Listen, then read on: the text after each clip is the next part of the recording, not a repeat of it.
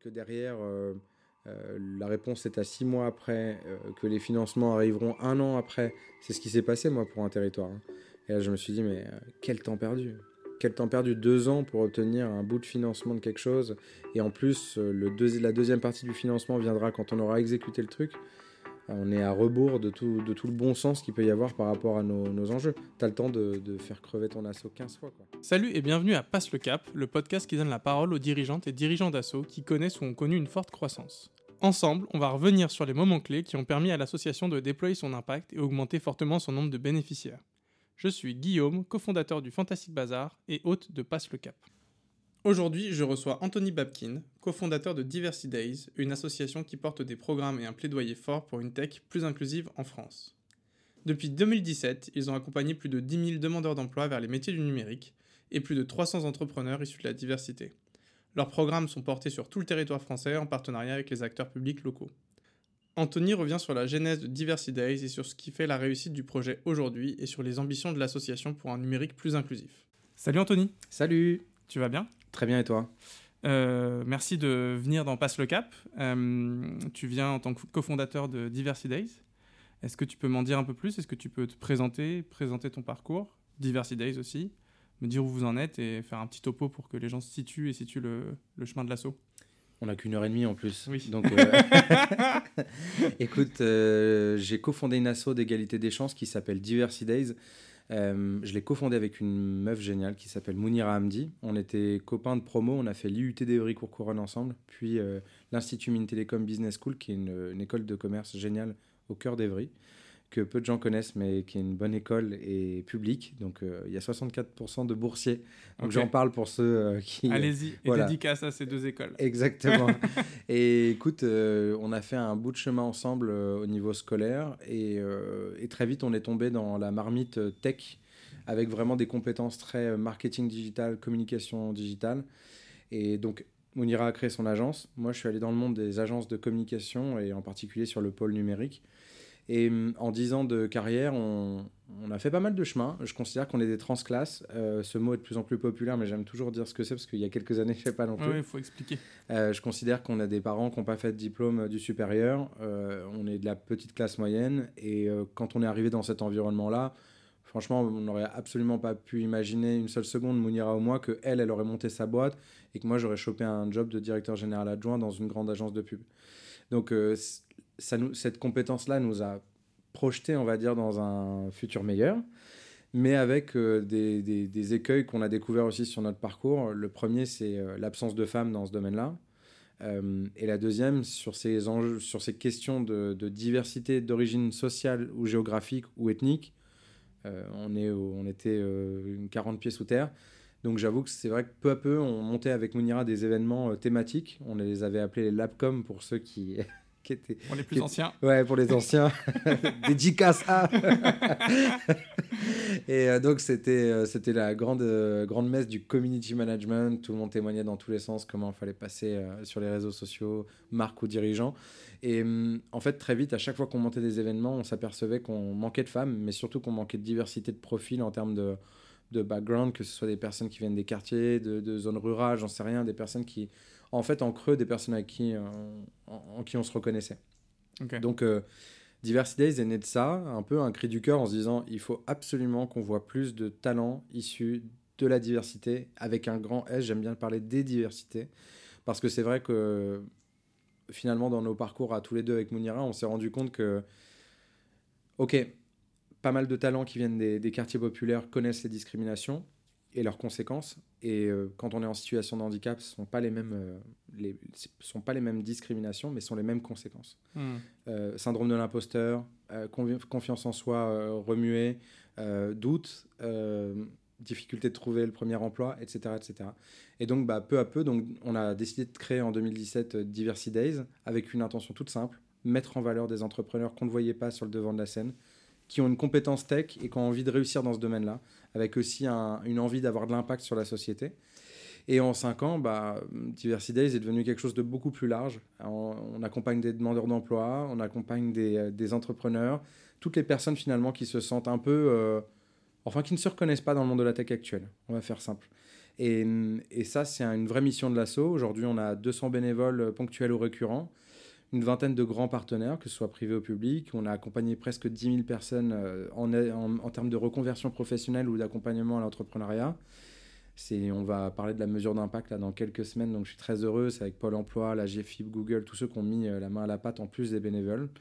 Et, euh, écoute, ce qui la deuxième jambe dont je parle souvent, c'est tout le plaidoyer qu'on fait aussi en termes de communication. Il faut qu'on chiffre, il faut qu'on montre des outils, il faut qu'on montre des choses qui peuvent être transformatives pour les boîtes. C'est pas tout de dire on manque de diversité, c'est de dire aussi, bah, vous, entreprise, voilà les chemins que vous pouvez emprunter pour être plus représentatif de la société française. Et pour les gens qui ont envie de s'émanciper, de se dire, OK, euh, je prends ma chance, je tente, j'essaye, qu'on ait des dispositifs beaucoup plus adaptés que ce qu'on a aujourd'hui. Je te donne un exemple tout simple. Pour les personnes, euh, je sais pas, malvoyantes ou, ou les personnes tout simplement sourdes, avoir euh, des dispositifs de LSF, de vélotypie, des dispositifs qui vont permettre à plein de gens en situation de handicap visible ou invisible de juste pas être perdu à la première marche du dispositif parce que, tiens, en fait, le site n'était pas adapté ou euh, on ne s'est pas adapté à mon handicap, on ne s'est pas adapté à mes horaires, parce que voilà, on a plein de gens, on a pas mal de gens agoraphobiques qui, ont rejoint par exemple nos programmes, et parce que juste ça les rassurait que le programme soit à distance. Mmh. Euh, enfin, c'est que des choses comme ça qui sont particulières, mais voilà, c'est un. On travaille sur l'inclusion. ok, c'est bien résumé. Euh, là, on va passer une petite heure et demie après ton introduction à, revenir sur toutes les étapes qui, vous ont amené où vous en êtes. Euh, je pense qu'on va revenir un peu sur euh, euh, les différents, comment dire, différentes solutions que vous proposez, parce que je pense que ça va permettre aussi aux, auditeurs de comprendre en fait le lien, de faire le lien entre les choix que vous avez faits, les financements, etc. déjà, moi, ce que j'entends qui est assez, assez frappant, c'est qu'il y a tes bénéficiaires, mais il y a aussi les gens dont tu veux qu'ils changent leur regard. Tu travailles aussi pour eux. Oui, complètement. En gros, tu, j'ai l'impression que tout tu es en train de tout te demander dans, ce, dans cette organisation, toutes les parties prenantes, je dois me mettre à leur place et leur construire des choses qui leur permettent de faire un pas vers euh, la diversité. Quoi. En, en vrai, le, la chose qui m'obsède, je pense presque quotidiennement, c'est que dans ce qu'on fait, je veux que les gens se reconnaissent. Hmm. Et on a tant de biais à corriger, je veux dire, dans, dans, dans, les communications, même les coms publics, les coms des boîtes. Euh, alors, je vous dis pas euh, qu'il faut absolument qu'on ait à chaque fois, comme une pub Benetton, pour, pour paraphraser ce truc-là, de, hmm. il faut absolument qu'on ait une personne de telle couleur, une personne de tel âge, etc. Mais moi, on parle beaucoup dans la sorte de rôle modèle, et donc euh, c'est donner la parole à des personnes qui se sont émancipées, qui ont, qui ont réussi à, passer le cap du syndrome de l'imposteur, et de dire comment ils ont réussi, comment ils ont pris leur place, ça a été quoi le moteur, ça a été quoi les, euh, finalement le passage à l'action, qu'est-ce qui, a, a, qu'est-ce qui a bouleversé leur vie? Et donc, euh, il y a des témoignages très très forts. et en fait, ces témoignages-là, comme ils sont sincères et authentiques, par définition, les gens qui l'entendent se disent Ah, en fait, c'est la première fois que je me reconnais tiens, c'est la première fois que je vois une personne qui me ressemble parler de ça. Et donc, euh, je pense que déjà, ça, ça fait tomber une chape de plomb, tu vois, très importante chez des gens qui se disent, en fait, euh, je peux peut-être y aller. Euh, moi, je dis souvent s'autoriser. Et le gros de notre travail, si tu vois, j'enlève tous les dispositifs et tout, ce dont on va se parler en termes de technique, en termes de réseau, en termes d'adaptation, le dénominateur commun que je décris à chaque fois, c'est la confiance. On redonne de la confiance aux gens là où parfois on leur a roulé dessus, là où on leur, a manqué de respect, là où on les a, ils ont perdu une forme de dignité, euh, juste leur redire, euh, regarde, il y a des gens qui peuvent t'aider, t'es pas tout seul, il y a d'autres qui ont vécu la même chose, et demain tu rebondis et tu vas plus loin. Ok, super message. Euh, et donc là, 10 000 personnes accompagnées, c'est énorme. tu me disais aussi en préparant l'émission que c'était essentiellement depuis le Covid aussi, vous aviez accéléré votre accompagnement à distance qui avait permis d'augmenter le nombre de personnes euh, accompagnées. Est-ce qu'on peut revenir sur les... Alors je sais que vous faites beaucoup de choses, mais sur les différents, différents programmes que vous portez, comment ils fonctionnent, euh, dire aujourd'hui combien vous êtes, euh, faire un peu un topo là-dessus, et revenir potentiellement sur cette période Covid qui a eu un, qui a eu un effet sous contrainte de vous faire faire un pivot sur votre manière de fonctionner et qui a été gagnant. Oui, bien sûr. C'est pas si compliqué que ça. On a trois grands programmes aujourd'hui dans l'assaut. Un qui est un programme d'aide euh, aux entrepreneurs sous-représentés dans la tech et qui porte des projets à impact. Donc sans gros mots, c'est des projets qui peuvent avoir un impact positif sur notre société, sur le plan environnemental, social, environnemental. Euh, la dernière promo était à Évry-Courcouronne, en ce moment on est à Bordeaux. Euh, à chaque fois, c'est des petites promos de 15 personnes, 15 à 20 personnes. dans un, ils rejoignent un programme qui dure 120 heures, où c'est vraiment de la montée en compétence sur tout ce qui manque à un leader, ou tout ce qu'il faut à un leader en pleine émergence du réseau, du financement et de la confiance en soi. Et bien sûr avec d'autres compétences techniques, mais sur ces 120 heures, on veut leur dire, leur donner toutes les armes du leader. savoir répondre à une interview, euh, être présent dans la presse, comment on fait, euh, être présent sur les réseaux sociaux, incarner sa boîte. Et puis bien sûr, on les met dans les pattes aussi de Business Angel, de gens qui ont une expérience et qui leur ressemblent aussi. Je pense à un des derniers parrains qui s'appelle Paul Lay, euh, qui a grandi aux pyramides à Évry-Courcouronne, qui est aujourd'hui à la tête d'une boîte qui s'appelle labellevie.com, qui était parrain du programme d'Evry-Courcouronne, au même titre que Ahmad de Bouscapé, qui est le cofondateur de Bouscapé. Donc ces deux-là étaient parrains des, des différents programmes. Et c'est chouette parce que c'est leur dire, regardez, ils viennent du même endroit que vous, et en fait, ils ont monté leur boîte et voilà leur cheminement. Et voilà aujourd'hui des gens qui peuvent vous, également vous financer et qui vont pas vous parler euh, japonais. Euh, ils vont vous dire les, les, cas de vérité par rapport à où vous en êtes. Est-ce que, c'est, est-ce que votre business model il tient la route? Est-ce qu'il faut pivoter? Est-ce qu'il faut changer? Etc. Voilà. Ça, c'est notre premier programme. On a accompagné à peu près 300 entrepreneurs sur les cinq dernières années.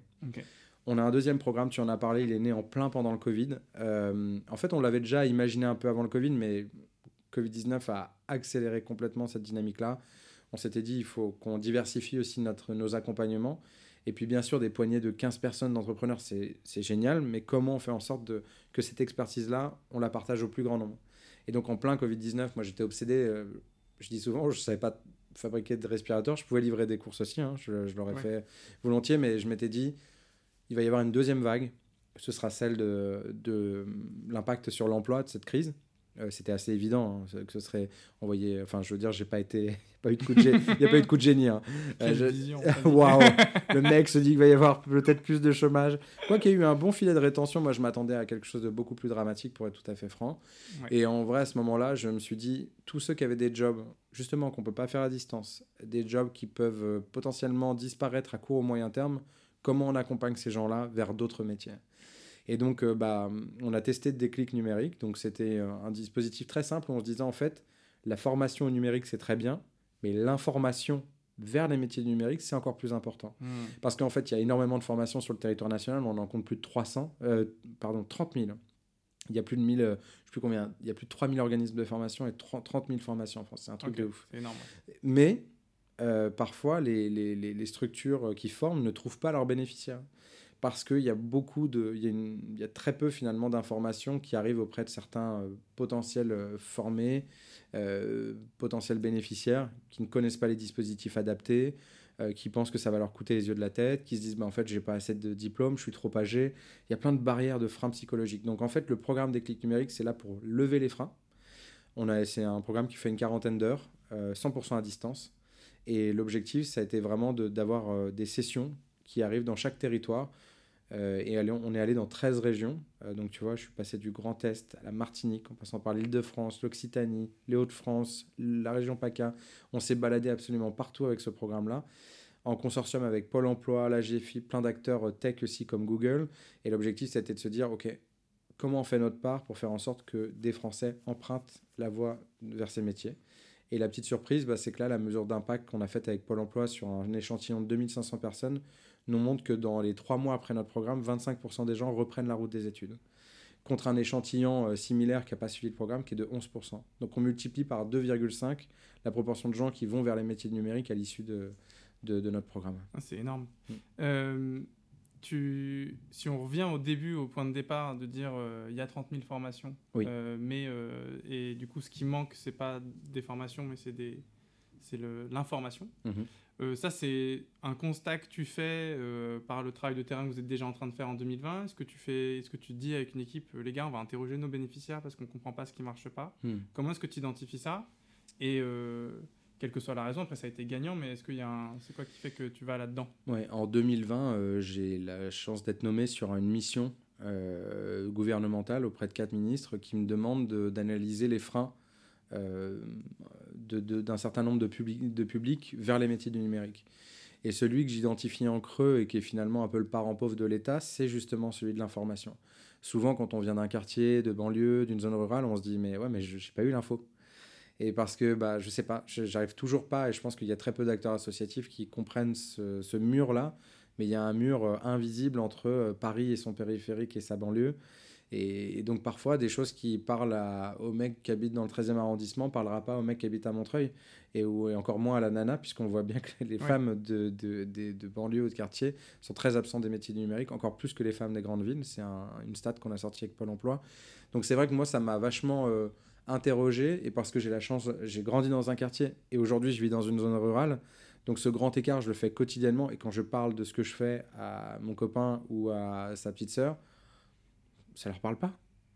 alors que je suis avec eux quotidiennement, donc ils comprennent ce que je fais, mais ça leur paraît très loin. Et donc en fait, je pense qu'il y a un vrai, vrai sujet de rapprocher ces métiers au plus proche des gens, mais ça veut dire à fond faire de la proximité, de l'information, euh, avoir les bons outils pour le faire, parce qu'on va parler aussi d'outils ensemble. Mais euh, voilà, le numérique peut pas tout, donc euh, bah, parfois c'est le flyer, la fichette, tu vois, c'est d'être au premier niveau de, de, proximité, l'intervention dans une maison de quartier, dans une une mission locale pour parler à des jeunes, leur dire tiens voilà, il y a tel programme, euh, c'est ouvert, c'est gratos, c'est pour toi, va voir. Et encore une fois, il faut que ces personnes-là se reconnaissent. Euh, oui, parce que alors du coup, c'est hyper intéressant, c'est-à-dire qu'en gros, dans la conception de service, le grand classique dans le monde marchand, c'est de faire des études effectivement de terrain, ce qu'on appelle le design thinking, design centré utilisateur. Je vais rencontrer mes bénéficiaires, je les interroge pour comprendre quel est leur besoin. Finalement, c'est ce que tu as fait, oui. mandaté par le gouvernement à peu près. quoi. En fait, c'est un constat. Moi, je, je, suis quelqu'un de très instinctif, euh, ce qui fonctionne pour des entrepreneurs et pour d'autres non. Certains veulent absolument tout cartographier. Moi, je suis très instinctif, j'avais envie d'essayer. Euh, la raison pour laquelle ça, ça a fonctionné, c'est que euh, à ce moment-là, on avait prévu d'aller à Montpellier avec les équipes Pôle emploi.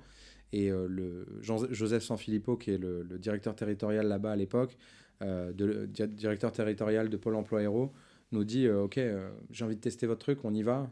il met un peu d'équipe, de staff de son côté. Il voit que finalement, il y a 550 participants sur une première édition. il est juste ouf en termes d'impact. Il se dit Mais c'est un truc de dingue. Parce que si on avait été hors Covid, il n'y aurait jamais eu un tel impact. on aurait peut-être eu 50 participants et au final 20 personnes. Donc là, l'effet Covid, bah, on avait des gens qui venaient du fin fond de, de l'Hérault en mode bah voilà, moi j'habite j'habite Béziers et en fait je serais pas venu si ça n'avait pas été à distance. Euh, et donc euh, c'est intéressant de voir à quel point euh, le numérique permet ça aussi. Moi j'avais très peur dans cette situation Covid de perdre des gens. Et en fait, on en a trouvé d'autres, voire gagné d'autres. Mmh. Et je le disais tout à l'heure, des gens en situation de handicap moteur, je peux pas je peux pas venir là où vous êtes. Euh, des gens qui n'ont pas le pognon pour dire ok bah en fait non je vais pas me payer les transports en commun déjà j'ai du mal à terminer le, les fins de mois. Assez simple à comprendre mais en fait quand tu lances un programme comme ça bah tu peux avoir la naïveté de penser que bah tout le monde va venir parce que c'est gratuit mais en fait si j'ai pas les moyens d'y aller. Troisième c'est euh, les gens agoraphobes, les gens qui ont un, sujet aussi avec euh, le fait d'être en public ou avec d'autres personnes. Donc, euh, donc il y a des bénéfices à ça aussi. Alors, si, je dis toujours, si le Covid avait eu un bénéfice, peut-être en tout cas pour nous, c'est celui-ci, celui de toucher des publics qu'on n'aurait peut-être pas touché en temps normal. Ok, on reviendra là-dessus parce que tu as lâché plein de trucs. Tu as acheté des ministres, euh, du Pôle emploi, etc. La digitalisation, il va falloir que tu nous expliques comment tu crées ce réseau-là parce que quelque part, en fait, tu avais construit une structure, euh, un réseau, en tout cas des gens qui te faisaient confiance avant le mm. Covid et tu as pu accélérer, j'imagine, euh, grâce à ça. Parce que tu sais pas, parce qu'il y a le Covid, tu appelles le directeur de Pôle emploi et tu as construit des partenariats sur le long terme. Ça, ça va être super intéressant de voir comment tu les as pensés, comment tu les as construits. Qu'est-ce qui est de l'œuf ou de la poule? Est-ce que tu avais construit une stratégie, enfin un projet et tu t'es dit c'est eux dont j'ai besoin et je les ai convaincus Ou tu as construit les choses aussi en fonction des échanges que tu as eus mm, mm. euh, en disant ok c'est ça qui les intéresse donc, et ça correspond à mes bénéficiaires donc on va y aller? Tu m'as parlé de deux programmes, c'est quoi le troisième? Le troisième, c'est un programme, on s'est rendu compte, euh, tu accompagnes plein de gens, tu es optimiste pour eux, tu leur dis file, euh, reprendre tes études, euh, forme-toi, chope les bonnes compétences. Et quand ils arrivent sur le marché du travail, ils se prennent un mur, mais un vrai mur. C'est-à-dire en fait, bah ok, je me suis formé, j'ai fait tout ce que vous avez dit, mais je trouve pas de taf. donc là, tu es, un peu, es un peu désarçonné parce que tu dis, bah, c'est bizarre parce qu'en fait, tout le monde nous dit qu'il faut des UX designers, des, des devs.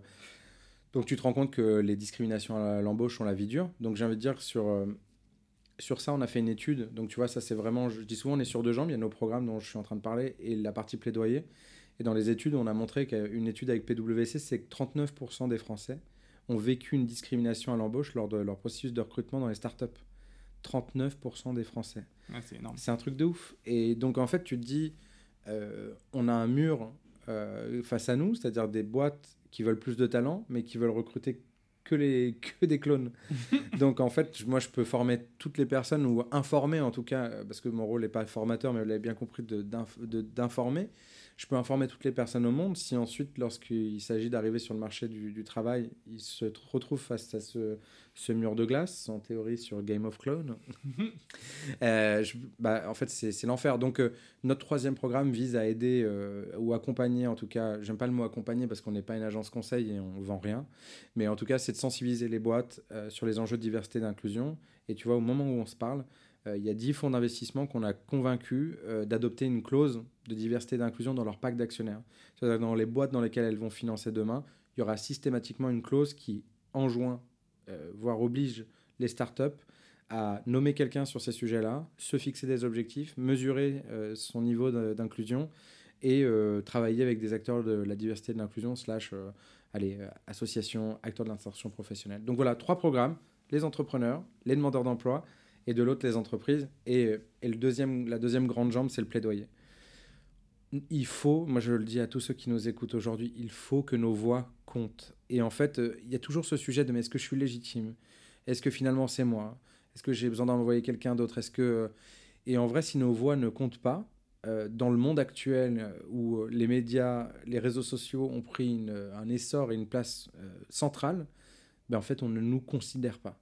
Donc, je considère que si nos, voix ne comptent pas, notre impact est, moins signifiant. Je ne dis pas que tout doit passer par la com, mais je disais quand j'étais dans la com avant, 50% de savoir-faire, 50% de faire savoir. Trouver le juste équilibre entre les deux, parce que c'est très bien que toutes ces assos se bougent, soient sur le terrain, en proximité. Je kiffe, on fait la même chose. Mais de l'autre, il faut faire savoir à nos hommes politiques et femmes politiques, acteurs euh, du monde institutionnel, monde économique, que on joue un rôle important et que sans nous, la France va moins bien. Et avec nous, la France peut aller mieux. ouais, c'est aussi un des objectifs de Passe le Cap, c'est de, de, porter, de donner la voix et d'essayer de, faire porter une voix commune, de créer un commun. Euh, ok, super intéressant, merci beaucoup. Euh, moi, ce qui va m'intéresser, effectivement, c'est du coup, euh, avant la numérisation, on va dire en tout cas l'expansion numérique de, de, de l'information que vous mettez en place, c'est quoi les grandes étapes de l'évolution de Diversity Days? Comment est-ce que tu en es arrivé euh, avec un programme d'accompagnement d'entrepreneurs des quartiers, des, des, territoires ruraux? Donc en fait, à l'époque, il y avait déjà plein d'incubateurs. Par contre, des incubateurs spécialisés dans, sur les territoires, on va dire comme ça qu'on va appeler ça mm. au niveau de l'État, hors Paris et hors grandes villes, euh, moins. Mm. Euh, est-ce que c'est ça? Comment, voilà, comment est-ce que tu mets ça en place? Comment est-ce que tu arrives à convaincre pour créer des partenariats? Parce que je pense qu'il y a plein de gens qui ont essayé de monter ça avec plus ou moins de succès.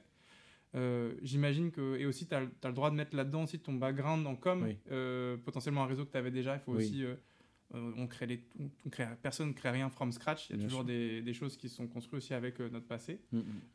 Il faut savoir construire avec ce qu'on a aussi. Quoi. Oui, les liens de confiance. c'est important qu'on commence par ça. Moi, j'avais eu cette chance de faire 10 années dans le monde de la communication corporate avant. 10, je m'excite un peu, mais c'est peut-être 7, 8. Euh, et donc de m'être fait un réseau là-dedans. Alors ce qui est bien, c'est que comme je suis pas un fils à papa ni à maman, euh, j'ai pas, ça ça m'a pas été servi sur un plateau. C'est des gens avec qui on, avec Mounira à l'époque, on a lancé des premières initiatives. On avait fait, je me souviens, la journée d'innovation avec la Banque Postale en 2014.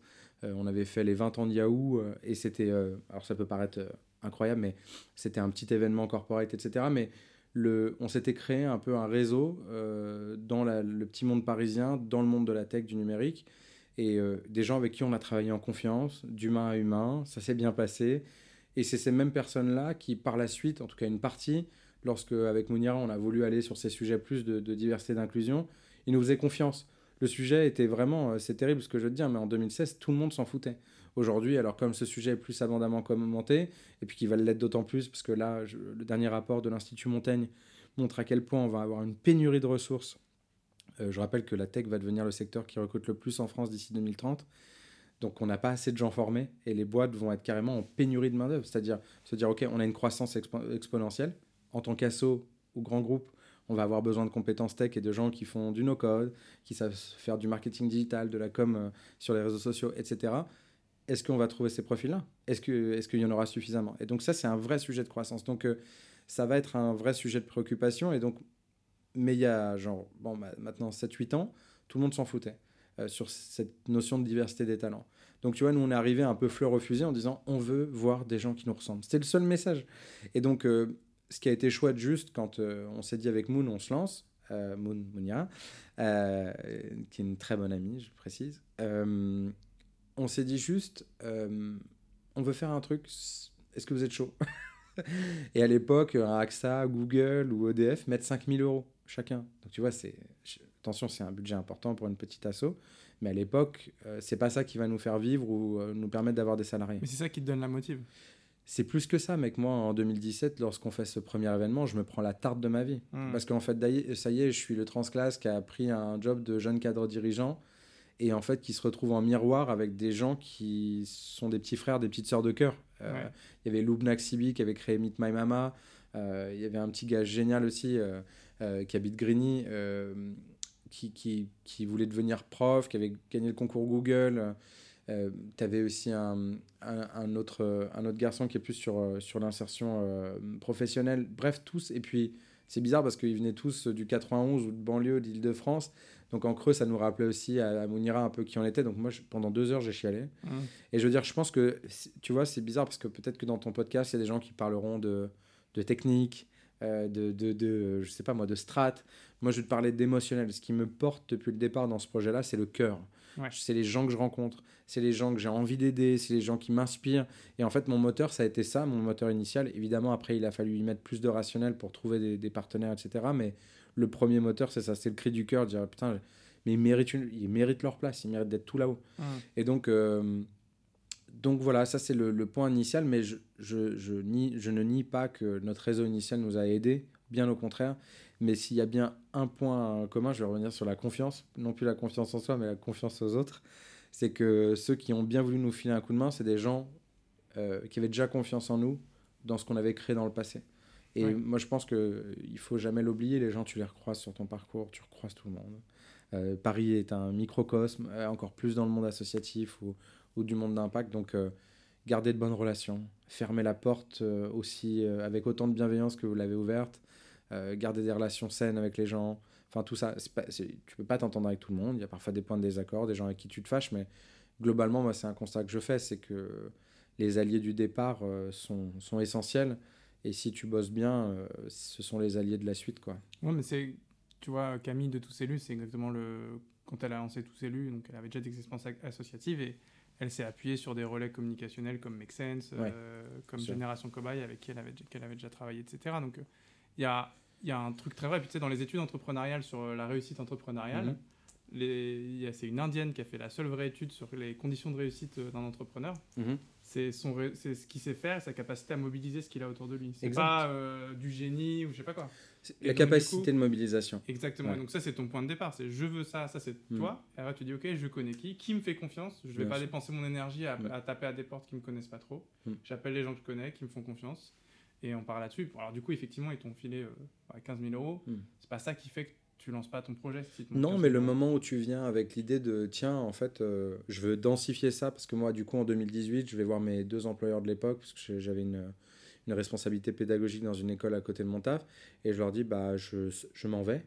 Ils disent mais c'est-à-dire bah, j'arrête. Mais comment te bah, oh non, tu vous me gardez pas, j'ai plus envie de faire ça. Donc un peu une crise de sens euh, machin euh, et, et, à ce même moment, bah, quand je vais revoir mes partenaires du début, ils disent juste allez, on va, on va essayer, en mettant un peu plus cette fois-ci. Et, euh, et je te dis pas que c'était simple et que c'était acquis, parce que bah, évidemment, euh, si à ce moment-là, il m'avait dit euh, on met zéro, peut-être que j'aurais, j'aurais arrêté, tu vois, j'aurais pas poursuivi. Mais voilà, c'est le côté. Euh, c'est là où je me dis que notre force, quand même, en tant qu'entrepreneur sociaux, c'est de croire profondément en ce qu'on fait. Et quand il met du cœur, de l'énergie, de la détermination et, et, un peu de bienveillance, quand même, tu vois, bah, je, je, me dis que ça, ça, ça peut ouvrir des portes. Ok. Tu, première année, euh, tu as un peu de budget du coup, si je comprends J'ai 120 000 euros. Donc je, suis passé de 5 à 40. C'est pas mal. Euh, auprès de mes trois partenaires. C'est pas mal. Ouais. Et euh, comment tu. Bah, super, super cas pratique, comment est-ce que tu dépenses cet argent? Euh, Là, à ce moment-là, tu as ton programme entrepreneurial, c'est t'accompagnes les entrepreneurs sur les territoires. Ça voudrait, je voudrais que tu, que tu, reviennes aussi sur. Super intéressant, je crois que c'est un truc très spécifique au milieu associatif. C'est on peut pas ne pas euh, genre faire tout en numérique, il faut se déplacer. Ah oui, complètement. Tu vois ce que je veux dire? Et ça, comment tu trouves de la place, de l'énergie, du temps? Parce que ça, tu vois, genre c'est plus simple de rester dans ton équipe, dans Ouais. tes bureaux à Paris et de, lancer des visios. Oui. Comment est-ce que tu convaincs les financeurs qu'il faut sûr. continuer à dépenser de l'argent sur des déplacements? Mm, mm. Comment voilà Mais du coup, première année, enfin, tu lances à 120 000 euros. Comment est-ce que tu fais tes arbitrages Comment Oui. est-ce que tu définis Enfin, les six premiers mois, je, je, je définis ce qu'est Diversity Days. Je, je taper la table. Ouais. Euh, les six premiers mois, déjà, je définis avec euh, Mounira et les, ce qui, ce qui s'avérera par la suite être les premiers bénévoles, ce que peut être Diversity Days, euh, à quoi ça va servir, c'est quoi le programme d'accompagnement, de quoi vont avoir besoin les entrepreneurs, et puis bah, tu t'en doutes, d'étape en étape, d'améliorer de manière à ce que ce soit le plus, le plus au service de ces entrepreneurs-là. Mais clairement, pendant deux ans, euh, et encore aujourd'hui, euh, je vis dans... Enfin, je vis presque avec une caravane, quoi.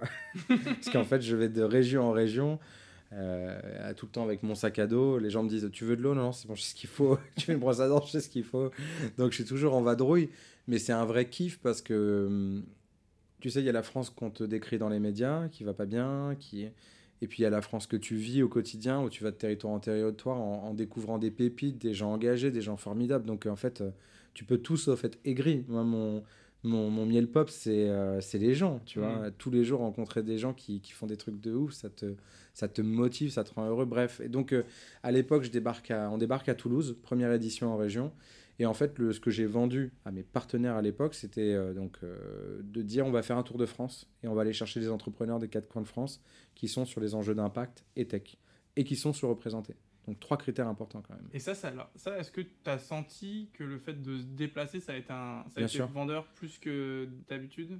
Euh, c'était important. Et puis de toute manière, j'imaginais pas euh, ça différemment. Le- La Mm. première édition qu'on avait faite à, à- à Paris pour marquer le lancement de Diversity Days, ce premier événement qu'on avait fait avec Mounira, euh, tout le monde nous a dit mais c'est génial, mais pourquoi vous l'avez pas fait à Bordeaux et pourquoi vous l'avez pas fait à Lyon et pourquoi Bah, parce que parce que c'est le premier, qu'on est quand même euh, originaire d'Île-de-France et que nos partenaires étaient à Paris et puis que voilà en fait c'était on avait lancer, quoi. oui, puis on avait des jobs, donc en fait, tu vois, c'était en dehors du taf. Et je veux dire, euh, franchement, que travailler en agence, c'est pas de tout repos. Donc euh, voilà, il a bien fallu faire une première, mais les gens étaient tellement enthousiastes et plein de, plein de, de- voilà, de, de bonnes ondes qui se sont dit, mais il faut que vous alliez en région. Et c'est vrai que bah, première, euh, première étape en région, Toulouse. Deuxième étape, euh, Lyon. Troisième étape, Lille. Quatrième étape, on revient à Paris. Donc on avait fait un espèce de. Un peu les, les- les Ouais. trois points euh, cardinaux, quoi. Euh, presque quatre, mais, mais le Grand Ouest, on n'oublie pas.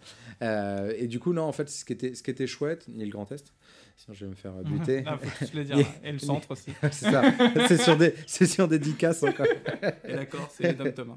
Et toi-même, tu sais, Charente-Maritime, 17.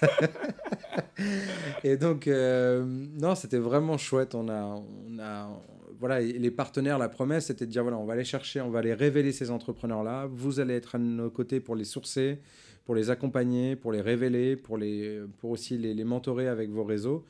Et il y a eu une très très belle énergie à ce moment-là. Et puis, bah, évidemment, comme tout le monde, le Covid nous a un peu coupé l'herbe sous le pied. Mais je me souviens de cette finale qu'on avait fait fin de 2019 à l'hôtel de ville de Paris avec tous les talents. C'était juste fou. 600 personnes. euh, on avait euh, l'artiste Salif Krulboy là, qui euh, chorégraphe Michael Jackson qui était là. Enfin, il y a une émotion dingue.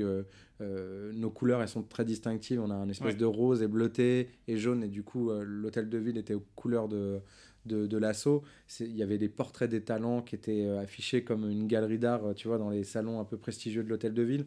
Voilà, moi, je, suis fier quand je vois des talents qui, qui sont la richesse de notre pays, richesse de notre territoire, qui est mise en lumière comme ça dans, dans un si bel écrin, dans, ouais, sous les ordres de la République. Donc, euh, c'est un peu ça le truc, c'est de dire comment on redonne la place légitime à des gens là où en fait euh, ils se présupposaient pas être ou là où ils ne pouvaient pas accéder. Et cette année-là, vous avez, vous êtes, euh, vous êtes, il y a les deux, il y a toi et Mounira. ça Mm, oui.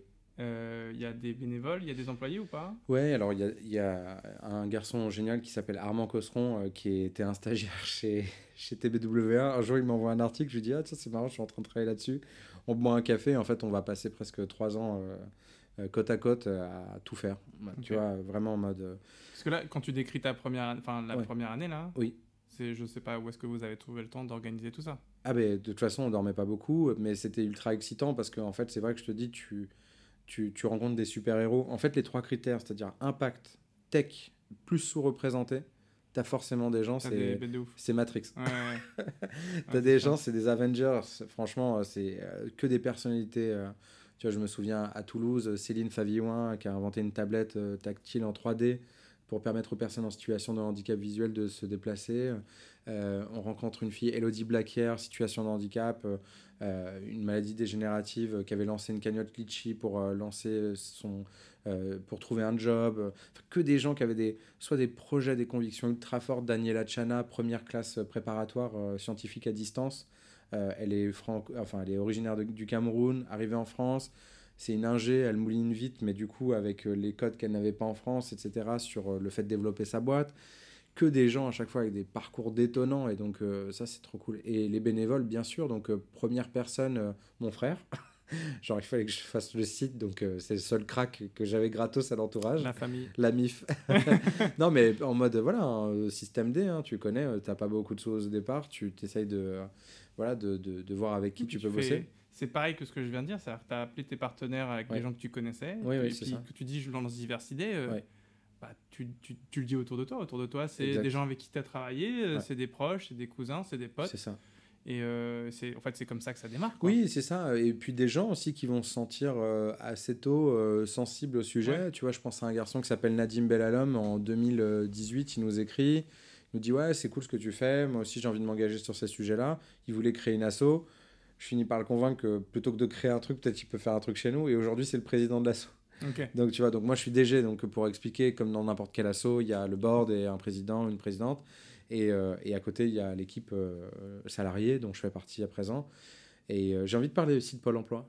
Ouais. Euh, pas tant parce que c'est nos partenaires et que je suis très heureux de bosser avec eux, et dans beaucoup de territoires d'ailleurs. Et donc pour ceux qui critiquent Pôle Emploi, sachez qu'il y a des- quand même des gens très très engagés chez Pôle Emploi. Il y a des gens très bien, mais comme partout, il y a des gens pas bien non plus, mais il y a quand même pas mal de gens bien. Ouais. Et ce que je voulais dire par ailleurs, c'est que moi, ça a été mon business angel, Pôle Emploi. J'ai eu cette chance d'être en rupture conver- euh, conven- Conventionnel. j'ai- en rupture conventionnelle à l'époque et, euh, et de, de pouvoir pendant, Pendant deux, deux ans, ans, vraiment dérouler le projet, etc. et d'être plutôt soutenu dans cette démarche-là.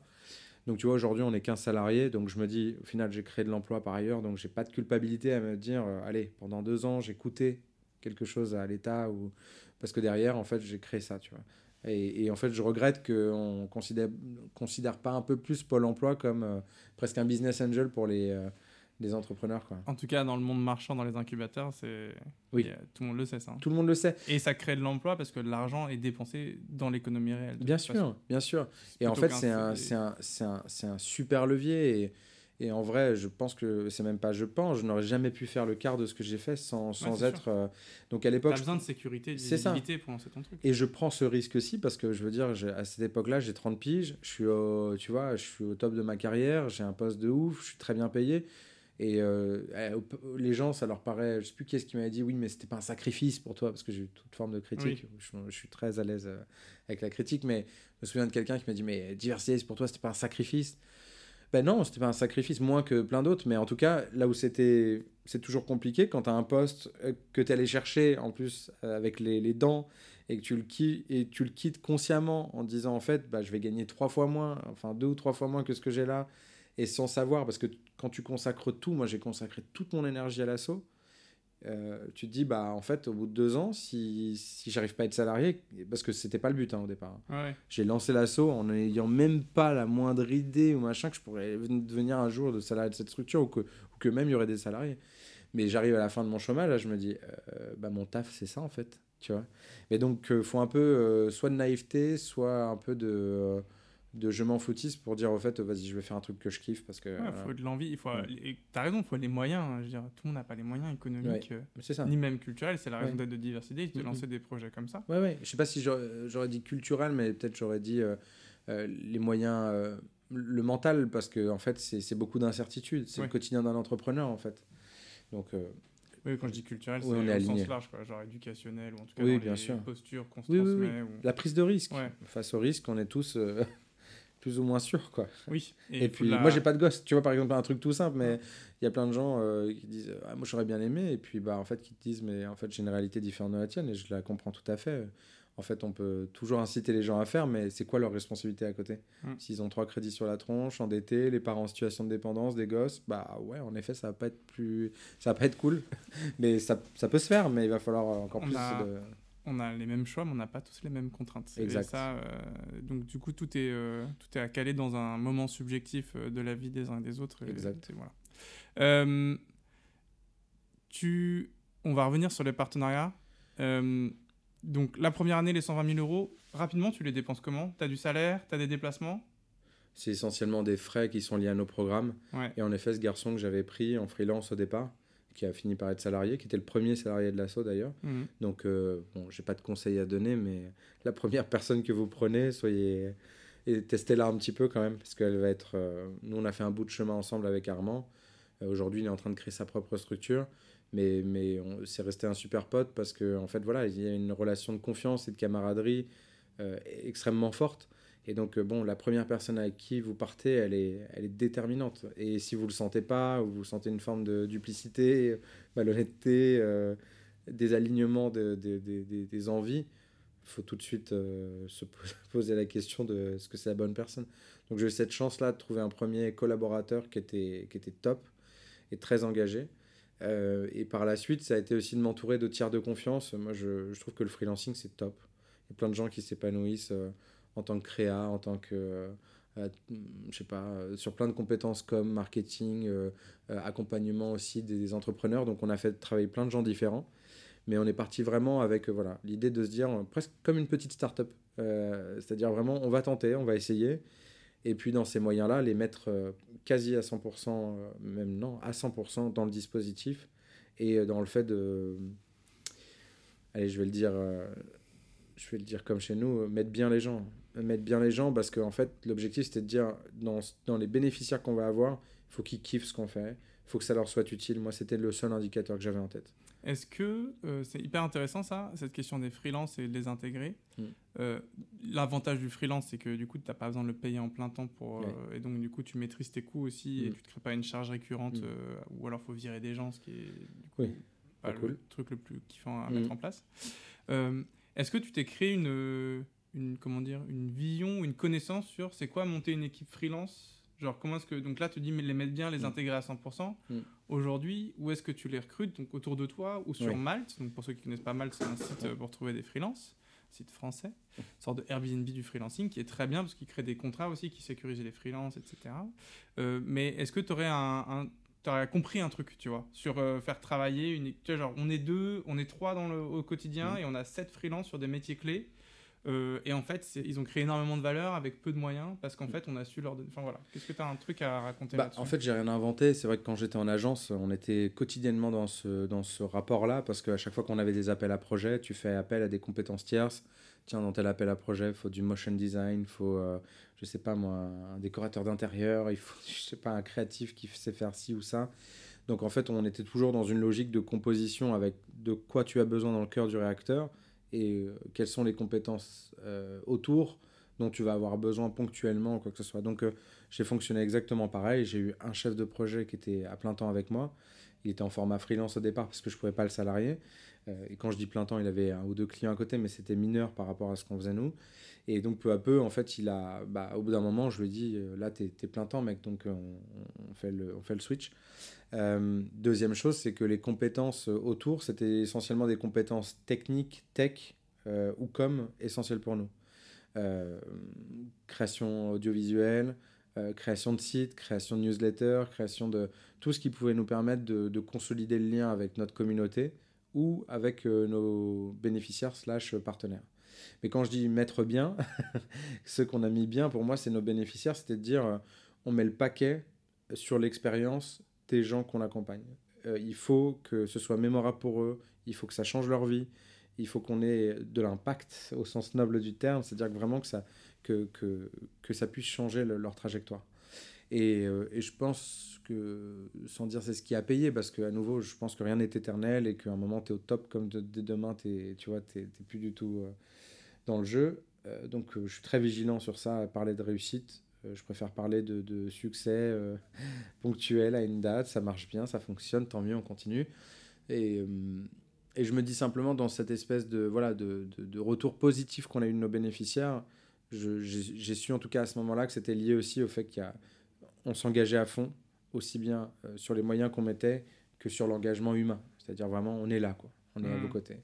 Et c'est ce qu'on essaie de continuer à faire, malgré le fait qu'on est un tout petit peu plus costaud qu'avant. quoi. Ouais, et pour continuer sur ce truc-là, super intéressant, c'est-à-dire qu'en fait, moi, ce que, je, ce que je vois là dans ce que vous avez mis en place, euh, c'est qu'il y a une personne qui était payée pour donner du sens et, et faire travailler de concert tous ces Ouais. gens-là. Euh, qui avait, euh, du coup, c'est une compétence, hein, la chefferie de projet. Complètement. C'est c'est pas quelqu'un. euh, les chefs de projet peuvent aussi avoir plusieurs casquettes, mais déjà, en fait, appliquer une stratégie et la- la- savoir l'incarner à travers les échanges avec les freelances et faire travailler dans les bons timings pour que ça ait du sens pour l'arrivée à Toulouse ou je sais pas quoi. Mm, mm. Ça, ça prend un temps fou, c'est de la logistique. ouais. Euh, Quelqu'un qui sait bien le faire, ça, ça crée un gain énorme parce que aussi les freelances, ils travaillent d'autant mieux et ils sont d'autant moins chers qu'ils savent très bien ce qu'ils ont à faire avec des Mm. Deadlines, etc. Toi, dans... donc, ce que j'ai- je comprends bien, c'était Armand qui avait ce travail-là. Comme Oui, il était jeune, tu l'aidais aussi. On et était avais énormément d'expérience. Ouais. et je pense que ça a été un des. Je pense qu'il ne faut pas le négliger. Ouais. Parce que tu vois, très... Et du coup, là où je voulais en venir, c'est Oui, toi, pardon. ton rôle là-dedans, du coup, Oui. effectivement.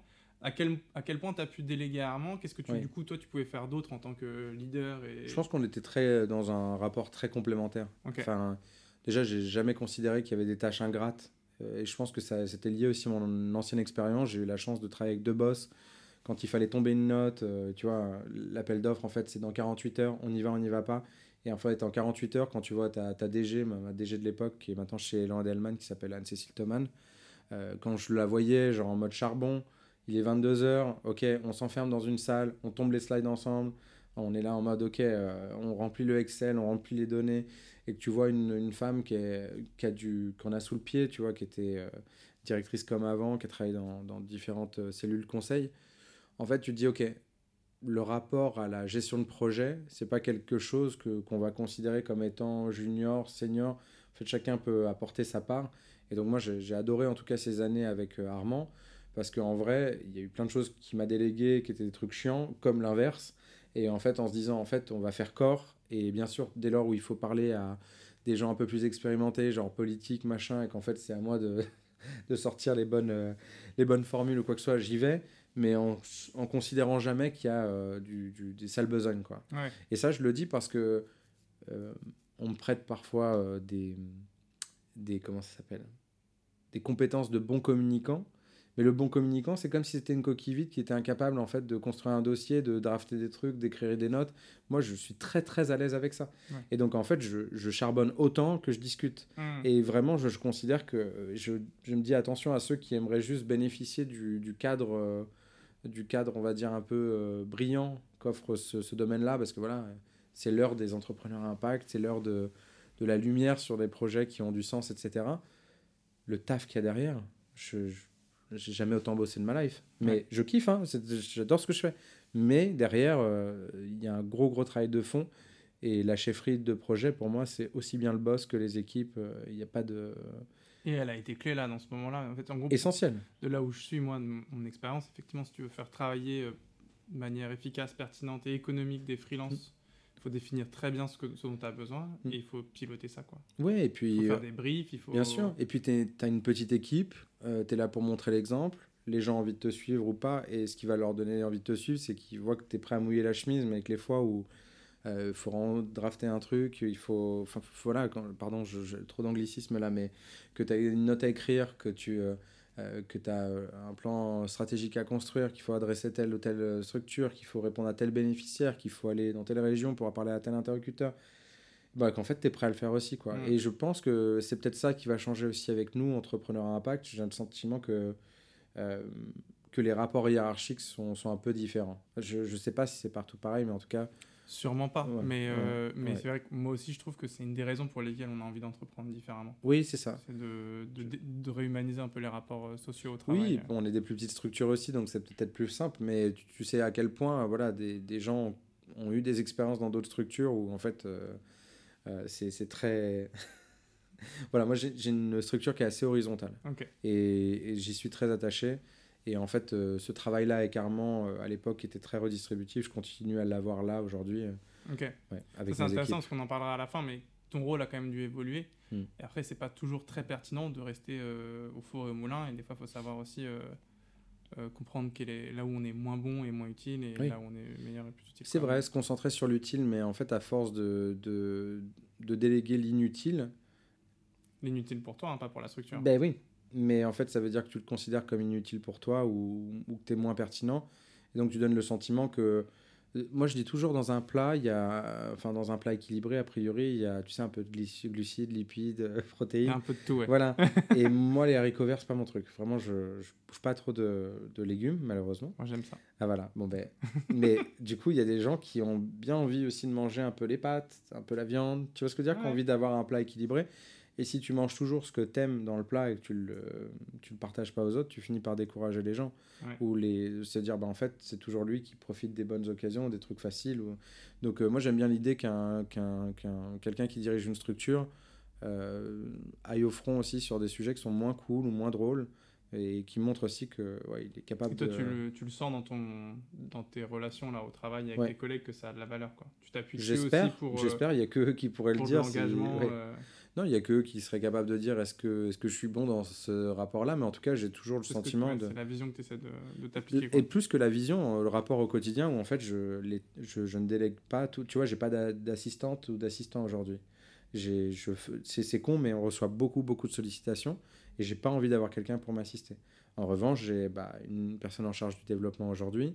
J'ai une personne en charge des programmes. Quand il faut, bah tiens, là, ça t'est plutôt adressé, je transfère.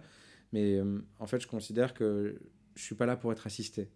Je suis, être- je suis là pour porter un projet en équipe et chacun est à son poste comme Mm. sur un terrain de rugby ou de foot, tu vois. Ouais, complètement. Voilà. Non, non, et puis moi, mon discours, c'est pas dire ça, mais par mon associé euh, qui est directeur technique, je peux pas faire les choses à sa place. Quoi. Voilà. Chaque- après, il y, a- Oui, il y a oui. des métiers Il y a différents. des compétences. Et, et- et quand tu portes une, une asso depuis le début, tu as dû toucher à tout ce que tu pouvais. Mm, Et au fur et à mesure qu'elle se structure et qu'il y a des gens qui viennent sur des métiers euh, particuliers, bah, en fait, c'est cool parce que du coup, ils peuvent prendre Bien en sûr. charge euh, ce truc-là. Mais en fait, partager, euh, comme notre métier, tu sais, je dis souvent, et c'est très vrai dans le monde du social, le burn-out, tout ce qui est le rapport à, à, à l'humain, en fait, on est, très, on est dans l'humain, on aide des gens, c'est notre métier.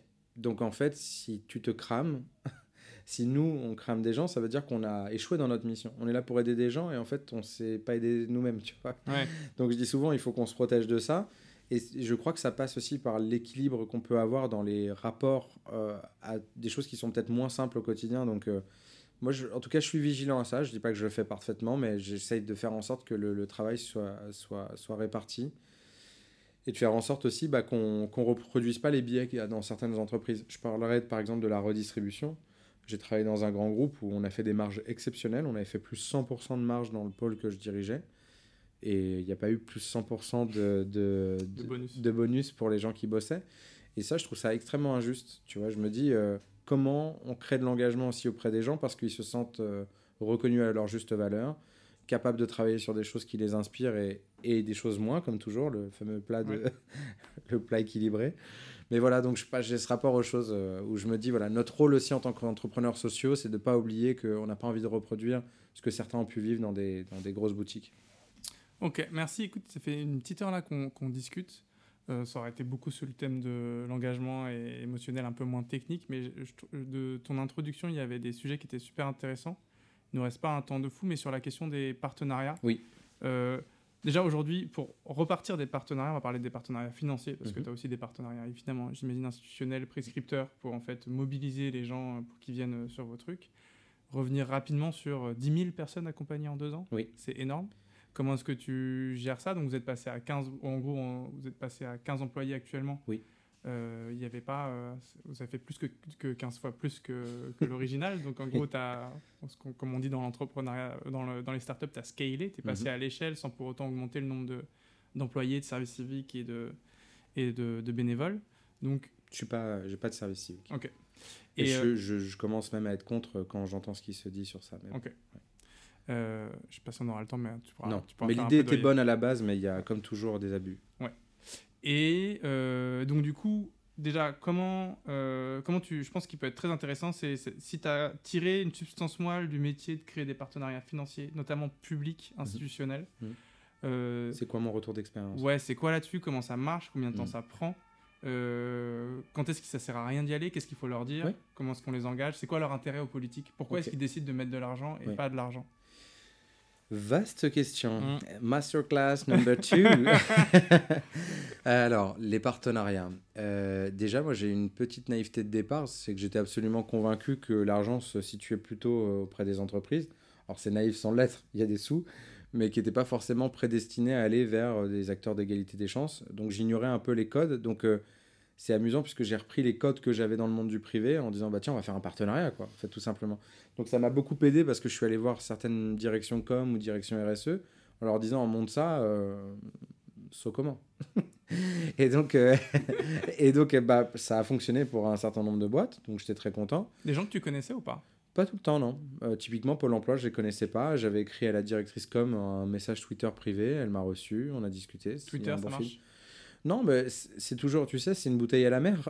Oui, toi, tu Donc- se souvient de celui qui a marché. hein, Voilà. pas Des 70 C'est ça, exactement, tout à fait. Et donc, euh, je suis dans ce rapport aux choses très saine où en fait je lance une bouteille. Et puis, et en revanche, je dis, euh, le conseil que j'ai quand même aux gens, c'est de lancer la bouteille plusieurs fois. Parce que euh, souvent on dit, bah, mais je lui ai écrit, il m'a pas répondu. Bah, mais sauf qu'en fait, on est tous sursollicités.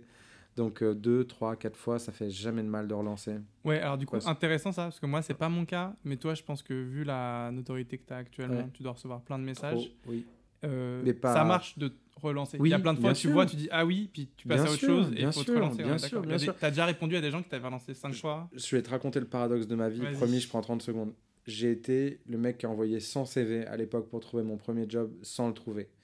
Et j'étais mais ulcéré à me dire putain mais tu vois comment ça se fait qu'on me répond pas comment j'étais mais j'ai pas les bons mots pour te dire à quel point à l'époque j'étais écœuré et puis même que tout ce dont j'ai parlé au début sur le syndrome de l'imposteur, sur le doute, etc. est né à ce moment-là parce qu'en fait je, je me disais mais c'est quoi qui va pas?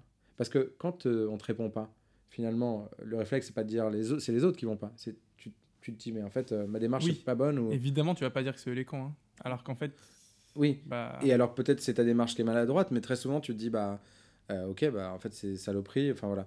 Et aujourd'hui moi si tu vois je communique beaucoup sur les réseaux pour valoriser ce qu'on fait, valoriser les grandes causes et tout qu'on porte. Et euh, LinkedIn c'est une passoire avec nombre de gens qui envoient des spams, tu sais des trucs euh, Oui. vraiment euh, farce et attrape. Et des gens qui envoient des choses bien, et en fait, c'est une deuxième boîte mail. Et à titre perso, je te disais tout à l'heure, moi, je pas, je crois pas que ce soit le rôle de l'assaut de me payer un- une, ou un assistant. Et donc, euh, je me dis, euh, donc je, je vais faire par moi-même. Mais parfois, tu es sursollicité. Et, et, et j'ai ce paradoxe-là en me disant, mais je voulais pas faire comme, euh, comme je c'est. pas être la personne qui répond pas. Ouais, c'est ça, ces enfoirés de l'époque. Donc, je, je suis très vigilant quand même, mais, mais je crois que c'est au rôle des personnes de juste de dire peut-être que la personne, elle l'a pas vu. peut-être que la personne, elle s'en fout pas, mais voilà. Donc Donc, c'est euh, pas parce qu'il y a la petite flèche verte qu'elle oui. l'a vu en fait. Oui, même si elle été a fait vu- dans un moment où tu étais en train oui, de faire bien 15 000 autres trucs. Mais si je te raconte ma journée d'hier, je crois que même mon frère il m'a appelé, j'ai pas eu le temps de le rappeler, ma mère aussi, mon, père, mon grand-père était à l'hôpital, enfin j'ai qu'une envie, c'est d'appeler ma famille. Donc euh, s'il y a un message de quelqu'un en plus, euh, je sais même pas si c'est un spam ou pas, et que j'ai pas eu le temps vraiment de voir, ou que j'ai mis vu, mais dans la foulée, je sais pas, euh, je, je montais, euh, tu vois, sur Ouais. un événement, ou sur, oh, il y a un truc avec des talents, etc. Bah voilà, donc non, je pense qu'il faut partir du principe que si la sollicitation elle est bien ciblée et qu'elle a du sens, ça parlera sans doute à la personne. Il faut juste se dire que la- euh, mettre toujours le bénéfice du doute. Ouais. Voilà, c'est mon conseil. Relancer. Relancer, relancer sans harceler non plus. Et puis euh, prendre aussi l'opportunité lors d'un grand rendez-vous, d'une manifestation, d'un événement, de dire bah tiens cette personne-là ou ce- cette boîte-là, j'ai très envie de de la choper, bah, je vais aller à son événement et je vais me présenter. Et puis, euh, ou, et puis la mise en relation par un tiers de confiance aussi. Euh, regarde, nous, on s'est rencontrés grâce à Guillaume de Cherit. Et euh, quand Guillaume a connecté, bah, bim bam boum, en trois secondes, c'est réglé. Donc je dis pas qu'il faut toujours être coopté, toujours, parce que je déteste ce truc-là. Ça m'a fait du tort pendant 10 piges, donc je vais pas prôner la cooptation. Mais en revanche, voilà, trouver le moyen le plus smart de, de, de Non, rentrer en contact avec la personne. Quoi. La cooptation, il faut l'exploiter parce que ça fait gagner du temps. Mais Ouais. ton retour d'expérience, c'est aussi que j'ai contacté la directrice com de Pôle Ouais. emploi sur Ouais. Twitter et elle m'a répondu. De ouf. Et puis ça, ça m'est arrivé 10 ou 20 fois. Et en fait, euh, dans ma vie, et je parle, euh, et, et pour peut-être 500 messages de Oui. la sorte envoyés, tu vois. Oui, dans ces cas-là, euh, quand on, tu vois, si on te voit, etc., on se dit, putain, il est trop fort, machin. On sait, tu vas pas nous dire, mais j'ai envoyé, j'ai compté, Ah oui, j'ai oui, passé sûr. euh, 270 jours à envoyer Mais des non, j'ai passé je me dis, 15 ans de ma vie à faire ça. et j'ai pas fini, parce qu'il y a plein d'acteurs qui ne nous répondent pas, et je continue à gratter Donc, aux portes. première chose, identifier qui, qui, qui peut être intéressé par ce que tu fais, les contacter. Effectivement, quand tu dis aussi un truc très juste, c'est à Enfin, si tu estimes qu'il y a une synergie à créer, Ouais. c'est que du coup ton message d'une manière ou d'une autre sera pertinent. Oui. Tu peux te tromper. Peut-être Et c'était peut-être pas le bon canal. Si tu vois, un message euh, LinkedIn, c'est ultra- hyper impersonnel. Alors, si évidemment, tu n'as pas de rapport de confiance ou de réseau, j'en sais rien, c'est peut-être le- la première brique, mais je crois qu'on est quand même tous capables de se dire tiens, c'est quoi leur prochain événement ou leur prochain temps fort, la prochaine intervention de la personne en question ou du, tu vois, de l'acteur que je veux choper. Et j'y vais, et je me présente. Et puis, ah, il n'a pas eu le temps, ou machin. Son chef de cabinet, première occurrence. Deuxième occurrence, tiens, il est à tel événement. Je m'y représente. Tiens, mais on- je vous connais, non? Oui, la fois dernière, on s'est, je vous ai. Très bien. Euh, oui, oui, on a oublié, mais vous en faites pas. Et tu- voilà. Moi, on m'a- tu sais, je dis souvent, mon, la plus grande, la- la- le plus grand compliment qu'on m'a fait, c'est quand on m'a traité de forceur. Tu vois, euh, à- chez BPI en plus, c'était incroyable. On m'a dit, T'es- Anthony, t'es qu'un forceur. Et mais j'ai dit, mais en fait, si je force pas, il se passe quoi? Parce qu'en fait, on est des milliers à vouloir forcer le truc et il se passe rien. Donc, euh, il y a un moment, tu es obligé de, de forcer le destin. Donc, euh, voilà, je dis pas qu'il faut toujours être dans l'invective. Voilà, moi, je trouve qu'il y a des manières de forcer qui sont plus courtoises que d'autres. Euh, quand tu regardes les yeux dans les yeux de la personne en disant, écoutez, je suis navré de vous relancer. J'ai très envie de vous voir. Je suis sûr que le projet que je porte a beaucoup de sens avec ce que vous faites. Et je vous demande 5 minutes de votre temps, même, allez, grand maximum 10 minutes. Et si ça ne vous plaît pas, vous n'entendrez plus parler de moi. Tu vois, je veux dire, c'est franc, c'est cash, tu y vas direct. Voilà. Et la personne, elle a aucune raison de t'en vouloir quand tu Oui, le temps d'un café. Et je dis souvent, qui peut te refuser un café, tu vois? Donc, euh, après, après, si c'est une personne égotique, un, adieu, un odieux personnage et tout, bah, tu zappes, ça veut dire que c'est pas la bonne personne avec laquelle bosser. Et tu vois, moi, je me suis obstiné sur certains acteurs en me disant, il faut absolument, il faut absolument. Et en fait, je, je me suis dit, en fait, non, ça veut dire qu'il n'y a pas de... Il y a, il y a Oui. pas, il y a, il y a pas de réciprocité dans la relation. Déjà, dans l'écoute, il n'y a pas d'écoute. Donc, euh, qu'est-ce que tu veux créer d'autre par la suite? Ce sera compliqué. Donc, ça veut dire, passe ton chemin, perds pas trop de temps. Ok. Trop, trop cool. Quand- comment tu gardes le cap là-dedans? C'est-à-dire qu'en fait, là, tu, tu nous dis, bah, j'ai contacté 500 personnes, Oui. etc. Tu as un fichier? T'as un, tu Oui, à l'époque, un peu, genre ouais. HubSpot ou un truc comme ça? Non, même pas. Euh, Fichier Excel, on liste les gens, on tente des mails, on envoie des bouteilles à la mer. Et, Et, tu puis... passes combien de temps? Genre un, deux jours par semaine? Ah non, mais je pense qu'à l'époque, euh, ouais, c'était très récurrent. euh, contacter les gens. Moi, je pense que j'ai encore des mails sans réponse d'une centaine de corporates qu'on a dû adresser pro- proactivement. Ouais. Mais euh, sans naïveté, c'est-à-dire en fait, bah, sur les 100, s'il y en a un qui nous répond, c'est déjà pas mal, tu vois. Et puis après, moi, j'ai envie de dire que le plus difficile, c'est faire durer la flamme. Parce qu'en fait, tu vas faire une première opération, elle va, elle va être concluante. Le partenaire est content. Euh, trouve que, bah, en fait, c'est super. Il y avait, euh, euh, ça a touché des publics qu'ils avaient envie d'adresser. Ils sont contents parce que euh, quelque part, ils ont pu impliquer peut-être des collaborateurs, ce qui est notre cas. hein. Il y a beaucoup, et je les remercie d'ailleurs dans ceux qui nous écouteront, euh, euh, qui passent du temps à animer nos programmes à nos côtés, etc. Donc le mécénat de compétences, je trouve que c'est une pépite en France et il faut le promouvoir davantage. Mais tu vois, je me dis, tu, peux, tu peux cocher certains objectifs du partenaire tout en voyant que l'année d'après, en fait, il a une autre lubie. Bah là, c'était accompagner des personnes, par exemple, discriminées dans l'emploi. Euh, l'année d'après, bah, en fait, on veut sauver les tortues de l'île, je sais pas quoi. Et donc, bah, tu dis, bah, c'est dommage, mais voilà, bah, c'est comme ça, c'est des axes stratégiques. Donc, euh, faut... rien n'est acquis. Rien n'est acquis et c'est un développement constant. Et puis, moi, je dis souvent qu'en tant qu'entrepreneur social, on a, une, euh, on a un enjeu qui est très dur, très central, c'est le côté innovation sociale aussi. C'est-à-dire qu'en fait, à nous, petits acteurs de proximité ou associatifs, on nous demande d'être plus innovants que certaines grandes, euh, grandes boutiques, grandes baraques sur ces sujets de l'insertion pro ou voilà, Euh, tu vois, ou même que du ministère du Travail, tu vois. C'est-à-dire, en gros, on va vous demander à vous d'inventer des choses et si c'est bien, on les financera. Hum. Et je dis, on est qui nous On est, on n'est pas des, on n'a pas de R&D, on n'a pas de, donc euh, c'est tout ce sujet-là de tout le temps renouveler en termes de, de, de- d'accompagnement, de messages, de communication. Donc c'est, c'est en- pour moi c'est ça la tâche la plus compliquée. Il y a euh, très rapidement, est-ce que euh, sur la question effectivement de la perte de financement, Oui. ça c'est un sujet qui est euh, hyper compliqué pour Mm. les assos euh, parce que ça c'est beaucoup plus brutal. Enfin, c'est pas c'est pas forcément toujours brutal, mais c'est ça peut être des énormes trucs qui tombent, qui s'arrêtent, qui étaient des, des financements depuis 2-3 ans, etc. Oui. Est-ce que tu arrives à anticiper ça? Et si oui, comment? Euh, Est-ce que tu arrives à avoir des relations avec tous tes financeurs qui font que tu le sais 6 mois, 1 an à l'avance et que Mm. Tu peux mettre en place une prospection pour en Mm. fait compenser Non, euh, ce serait magnifique, mais non. Donc euh, je dors un peu plus sereinement qu'il y a trois ans parce qu'on a eu des financements importants de certains grands acteurs. Google, la GFIP, le plan d'investissement dans les compétences. On est allé chercher avec les dents. Euh, D'ailleurs, j'ai envie de mentionner juste après euh, le principe des, appels d'offres publics parce que c'est quand même, euh, Oui, mais ça, ça là-dessus. ça c'est quand même ouf. Mais, mais tu vois, derrière, je me dis non, j'ai aucune sérénité pour la suite. De... On est tellement dépendant du contexte économique et social français et international. Voilà, là, il y a un vent froid qui souffle sur la tech. Je sais que nous, par conséquence, on peut être très vite mis aussi en difficulté Ouais. euh, si les investissements se stoppent, etc. Donc, euh, je, je revendique ce mode non-profit. Je trouve que c'est un modèle exceptionnel. Ça veut dire qu'on n'est pas intéressé, mais nous sommes intéressants. Mhm. mais, mais tu vois, on n'est pas intéressé. Et de- quelque part dans notre action, je dis pas que ça la rend plus pure, mais en tout cas, ça, ça permet de, de vraiment être focus sur l'impact, ce qu'on fait pour les gens. Et ça, c'est ultra central dans, dans, dans ce qu'on fait pour nous au quotidien. Moi, ça me rend, ça m'épanouit à donf. Mais ça veut dire qu'on est dépendant de grands philanthropes, de grands mécènes, de leurs, en- de, de, de, de leurs engagements financiers vis-à-vis de nous. Et non, j'aimerais, j'aimerais avoir une boule de cristal en disant à trois ans, je sais qu'on aura ci ou ça. Mais il n'y a rien de plus, de moins prévisible que le quotidien de l'entrepreneur social, malheureusement. Ok. Tu nous parlais là des, des appels d'offres publics. Oui. Euh, Mes conseils. Ouais, tes conseils. Retour d'expérience en tout cas. Sur en tout cas le- le- les subventions publiques, je- il y a évidemment euh, historiquement énormément de subventions publiques, mais je trouve qu'il y a une sorte de plafond de verre pour Oui. plein d'assauts. Oui. Il y a toutes les assos historiques qu'on connaît qui en ont plein, qui Hmm. font des délégations de services publics, hein, Oui. comme la Croix-Rouge ou Apprenti d'Auteuil. Euh, mais je connais aussi beaucoup d'assauts autour de moi qui marchent bien, qui sont assez grosses, qui n'ont pas du tout des Ouais, financements ça. publics. En fait, ça faut... comment ça marche Euh, N'y allez pas.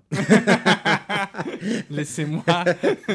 non, mais c'est en fait c'est le. Je, je pense que c'est un des, des paradoxes aussi de l'entrepreneur social, c'est que par définition les questions sociales, on a envie que ce soit l'État qui les adresse et par définition, quand je dis l'État, c'est parce que c'est désintéressé par définition.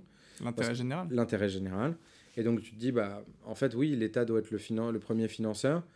Et en fait, quand tu te rends compte à quel point, en fait, c'est une espèce de bataille, aussi bien pour être identifié, que d'avoir l'appel à projet, que d'avoir les financements, que d'avoir d'être dans les petits papiers, que parce qu'il y a plein de choses qui sont fléchées, il y a une espèce de dans cette espèce de magma en fait moi que j'ai découvert au fil de l'eau, c'est quand même euh, extrêmement une- des questions aussi de personnes. Tu te rends compte que c'est des, personnes qui sont dans des administrations qui vont gérer, euh, qui vont en tout cas flécher des budgets à des structures parfois qu'ils ne connaissent pas ou des sujets qu'ils ne connaissent pas. Donc c'est très à froid.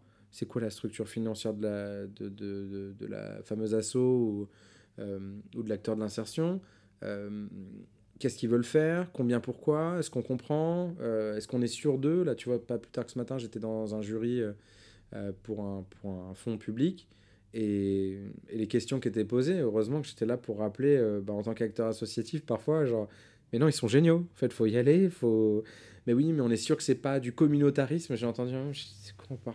Et, euh, Hmm. et donc, bref, tout ça pour dire que euh, je pense que c'est toujours intéressant dans ces fonds publics quand euh, les, ils s'entourent d'acteurs aussi qui sont des acteurs terrain et qui peuvent faire remonter des signaux, etc.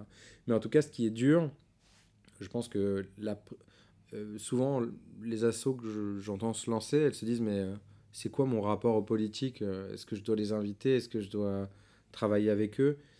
Et moi, je dis à minima, c'est déjà d'être identifié, d'être, euh, de, que le politique local, que ce soit au niveau du maire, euh, du département, de la région, euh, d'un ministère, de, qui sache qui vous êtes, ce que vous faites, pourquoi vous le faites, quel impact ça a, les nourrir quand même de temps en temps.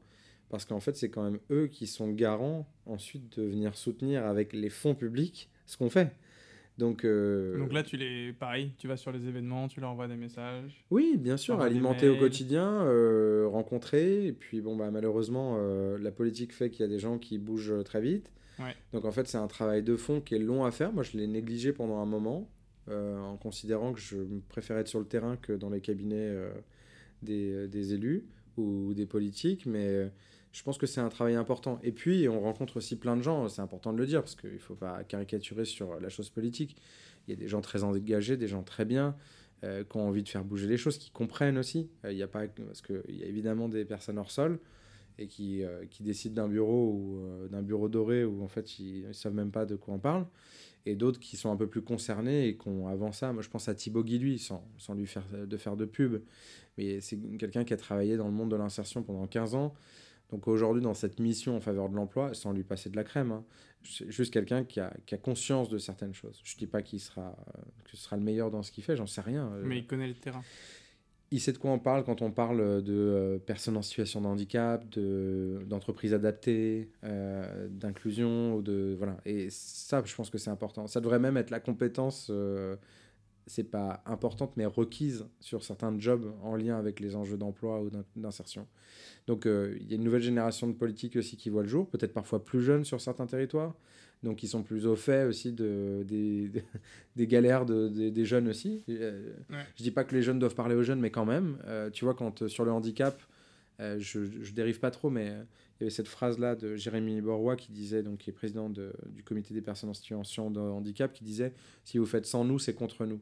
Et je crois que c'est vrai dans n'importe quel cas, que ce soit sur le handicap, que ce soit pour les jeunes, pour les seniors si dans la question de l'inclusion, on n'inclut pas les gens euh, auxquels on s'adresse, on fait fausse route. Et malheureusement, je peux reprocher à quand même certains acteurs publics et en lien avec le financement d'être euh, d'être un peu, euh, sans le vouloir peut-être, contre nous. oui, mais je pense que comme partout en fait. Hein.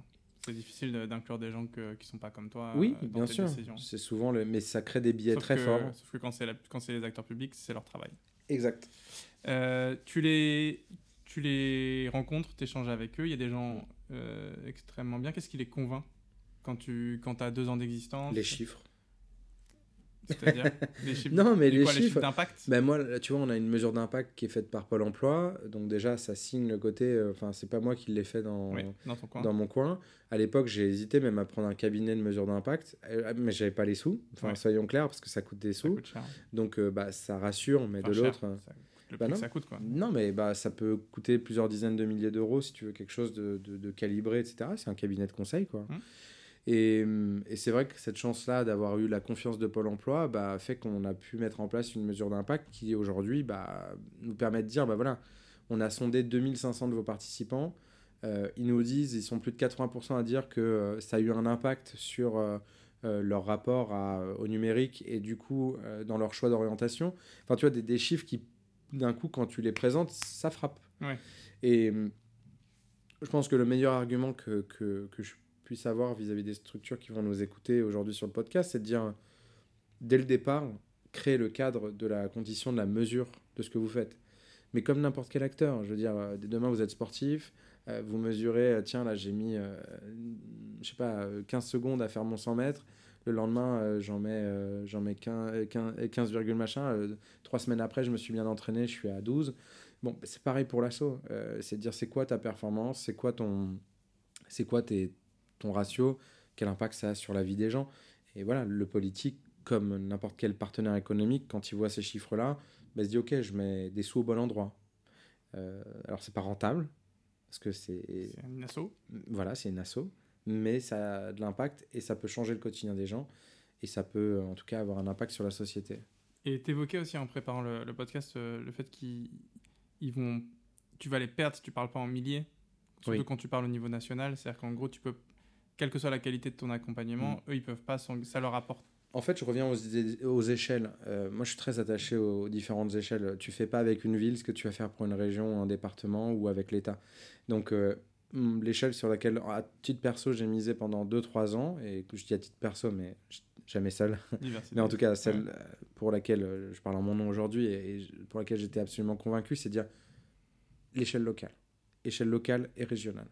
Donc à chaque fois, on a travaillé de consort avec, tu vois, la première édition, on travaille, autour de la table, il y a euh, Nadia Pelfic, qui était vice-présidente à la région en charge du numérique d'Occitanie, il y a, euh, je sais plus tous les noms, il y a la, la numéro 2 euh, au département euh, de Haute-Garonne et il y a Bertrand Serple là, qui est à la ville de Toulouse qui était en charge du numérique. Il y a les trois représentants des numériques de ville, département, région. Et tu pourras me dire, mais peut-être que tu les connaissais. Non, j'ai fait du forcing dans tous les sens. Hmm. Et j'ai dit, mais il y aura machin, même sans que ce machin sache qui, va venir, qui est sûr de venir. Ça, il faut nous le dire. Oui, mais c'est en fait. je c'est ça qui fait que ça marche. Non, j'ai peu de fois menti quand même dans mon truc, mais euh, le, il manquait le troisième, un troisième. Donc j'ai dit les deux autres sont là, sachant que j'en avais un où j'étais pas sûr. Mais en tout cas, ils ont dit OK. Et, euh, du coup, j'ai eu les trois. Et c'était peut-être une des rares fois en Occitanie. Euh, je veux pas trahir ceux qui vivent en Occitanie et à Toulouse, mais on voit rarement euh, les trois autour, c'est-à-dire région, département, ville, parce que c'est déjà des partis politiques différents, Mhm. mais sur un même sujet. Et donc c'était assez fort d'avoir, tu vois, pour une première édition, trois euh, acteurs politiques qui se disent, on vient pas cette fois-ci avec nos maillots, on vient pour une grande cause. Mhm. Et, et ça, tu vois, moi, je me suis dit après coup, bah voilà, j'ai envie de continuer à travailler avec ces, ces échelles-là. Et quand tu fais, comme dans le monde des startups, un POC, un- une, une preuve de concept, euh, bah, en fait, tu, tu démultiplies, tu vas dans d'autres territoires. Et, et quand tu vas au niveau national, tu dis on a travaillé avec trois régions, trois départements, trois villes. C'est pas mal. Trois grandes villes. ouais. Donc, euh, Donc là, ils t'écoutent, ils disent Bah, Ok, il y a un ancrage territorial. Il y a un ancrage territorial. euh, on avait des lettres de recommandation aussi, puisque comme euh, a priori les acteurs avec qui on avait bossé, pour certains en tout cas, avaient l'air d'être très contents. Bah, et puis, on avait reçu euh, naturellement une lettre de, de Jean-Luc euh, Mondin, qui est le, le, le- maire de, Toulouse, tu vois, qui dit euh, votre dispositif est top, on a eu le plaisir de l'accueillir dans notre ville et on vous réaccueillera quand vous voulez. Bah, ça te donne déjà, ça te met en confiance. Et puis voilà, quand tu arrives à l'échelle nationale devant un ministre, dire voilà, voilà tous les élus ou décideurs politiques avec lesquels on a travaillé. Bon, bah, et s'il faut faire des SMS ou quoi que ce soit, bah, ils se les font entre eux, mais il dira la même chose. Tu vois, donc. euh, C'est hyper intéressant. C'est-à-dire que toi, en plus, tu dis, ça, ça crée de la valeur en plus de leur demander de te faire des lettres de recommandation. Elles sont peut-être pas lues, mais tu peux dire qu'elles existent. Quoi. En tout cas, à l'époque, euh, quand tu postules après sur un dossier euh, un peu plus costaud et qu'on te dit n'hésitez pas à glisser ici, tu vois, des documents qui vous paraissent. bah, si tu mets des lettres de reco d'une de la vice-présidente d'une région, tu vois, qui dit tout le bien qu'elle pense de ce que de ce que tu as fait, bah ouais, ça, ça peut aider. Ok. Euh, il nous reste une dizaine de minutes. Mhm. Le... On a très peu parlé de financeurs privés, mais il faut faire des choix. Euh, les financeurs publics aujourd'hui, quelle place ils ont dans Diversité En fait, est-ce que ça a été un pari gagnant? Est-ce que, est-ce que c'est- Qu'est-ce que ça t'apporte de différent d'un financeur privé? Est-ce que, Quand est-ce que ça vaut le coup d'y aller? Quand est-ce qu'en fait on est en train de perdre du temps ou de l'énergie? Euh, Si c'est une question compliquée parce que en fait, si tu réponds à un appel à projet, il n'y a pas trop de questions à se poser. C'est dire euh, globalement, c'est quoi le sujet? Est-ce qu'on sait faire? Est-ce qu'on peut être bon? Est-ce que voilà, et qu'il faut mettre autour? Je suis un amoureux aussi des consortiums. Je considère que tu vois, l'État ne sait pas tout faire et une asso toute seule non plus. Donc, qui est-ce qu'il faut mettre en, en plus généralement pour que ça fonctionne? Euh, Et hum, le deuxième, après, je dirais que c'est plutôt pas perdre trop de temps non plus sur certains appels à projets où, par exemple, les montants vont pas être si si- significatifs que ça. Parce qu'en fait, ça peut être parfois, euh, je l'ai vu sur, sur certains appels à projets, plus de gestion administrative que, que de, de, de, Ouais. de bienfaits quoi, pour la structure. Donc, si, si tu t'es euh, écorché pendant six mois à répondre à quelque chose, rentrer absolument dans les cases, euh, que tu n'es pas sûr d'être retenu parce que tu es peu ou pas identifié, que derrière, euh, la réponse est à six mois après, euh, que les financements arriveront un an après. C'est ce qui s'est passé, moi, pour un territoire. hein. Et là, je me suis dit, mais euh, quel temps perdu Quel temps perdu Deux ans pour obtenir un bout de financement de quelque chose.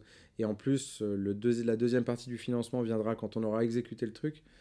On est à rebours de tout, de tout le bon sens qu'il peut y avoir par rapport à nos, nos enjeux. Tu as le temps de, de faire crever ton assaut 15 fois, quoi. Donc, euh, et, et malheureusement, c'est le quotidien là, que je décris de milliers d'associations. Euh, donc, si Marlène Schiappa nous écoute, euh, Marlène Schiappa, pourriez-vous simplifier le plus possible le financement des associations avec des financements publics bien plus, bien plus efficaces qui arrivent sur le compte de l'asso quand on a- elle en a besoin. Quoi. Si j'avais qu'une chose à lui demander, c'est ça. Quoi. Ouais. Parce que l'asso en question, parfois, elle a une personne salariée, elle est deux, et en fait, euh, à 1000 euros près, euh, voire moins, elle peut crever. Quoi. Ouais. Elle peut se retrouver en liquidation ou, tu vois, de, devant la justice parce que, bah, en fait, elle peut plus, peut plus payer son salarié. Quoi. Donc, euh, il y a un vrai, vrai sujet. Et les, je parle même pas des FSE, donc qui sont les fonds européens, où c'est encore euh, plus technique que ça. Et je reproche pas à nouveau, hein, je dis juste. euh, les F- pour, bah, pour aller chercher les FSE, si t'as pas des gens chevronnés derrière, t'es mort. Mhm. Nous, c'est le premier sur lequel on se positionne. Et on a un garçon euh, qui est top, euh, qui, qui est en train de bosser dessus. Mais si on ne l'avait pas, on... je- j'aurais jamais mis les pieds dedans.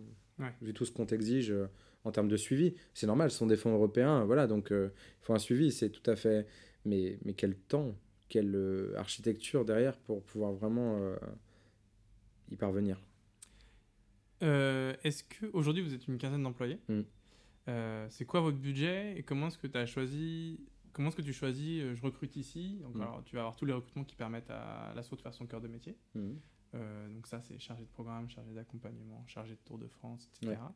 Euh, ce qui va m'intéresser, moi, c'est du coup la répartition entre ça et le Oui. rôle support. Et après, sur les rôles support, il y a, il y a du travail pour tout le monde, hein. pour des RH, pour des Oui. comptables, pour des DAF, pour des marketing, community management. On ne peut pas recruter tout le monde. Non. Euh, comment est-ce que tu priori- comment est-ce que as priorisé Oui. en fonction de tes besoins, etc. Bah, en fait, sur, sur les deux jambes dont j'ai parlé tout à l'heure, euh, j'ai vraiment une équipe programme euh, avec une fille qui s'appelle Iris, euh, qui est vraiment... Ouais. Iris, Manel, Aminata, Morane. Donc, c'est c'est quatre filles qui font tourner nos programmes au quotidien, euh, qui sont top. Il y a Yanis aussi qui vient d'arriver. Euh, donc, euh, cinq. Et donc, euh, N'oublions pas Courage, courage Yanis. Wonder Woman, les Wonder Woman sont dans la place. Non, mais c'est chouette. J'ai une équipe très diverse et pas très paritaire. Beaucoup plus de femmes, mais bon, c'est comme ça. Et moi, ça me rend très heureux, mais je, je suis pour l'équili- l'équilibre aussi. Et je trouve bien que les... enfin, je trouve qu'une équipe mixte, c'est bien aussi. Mais les femmes vont, viennent a priori plus en nombre vers nos métiers. Et voilà, les métiers Oui. du social, en fait. Euh, donc, messieurs, si vous nous écoutez, ce sont des métiers ouverts pour vous aussi. Oui, vous avez toute votre place. J'adore faire la pub inverse, tu sais, parce que moi, moi, ça me rend très heureux, mais je me dis à chaque fois, on va croire que je veux recruter que des femmes, alors que c'est pas vrai. Euh, en tout cas, l'assaut, elle est assez équilibrée dans le sens où euh, euh, il y a vraiment cette partie euh, jambe programme et une jambe plus euh, orientée euh, création de contenu, création d'études, création du plaidoyer. Euh, donc, c'est j'ai une directrice de la com et du plaidoyer qui s'appelle Chloé, qui a Imen dans son équipe, Moumina et, et Julie.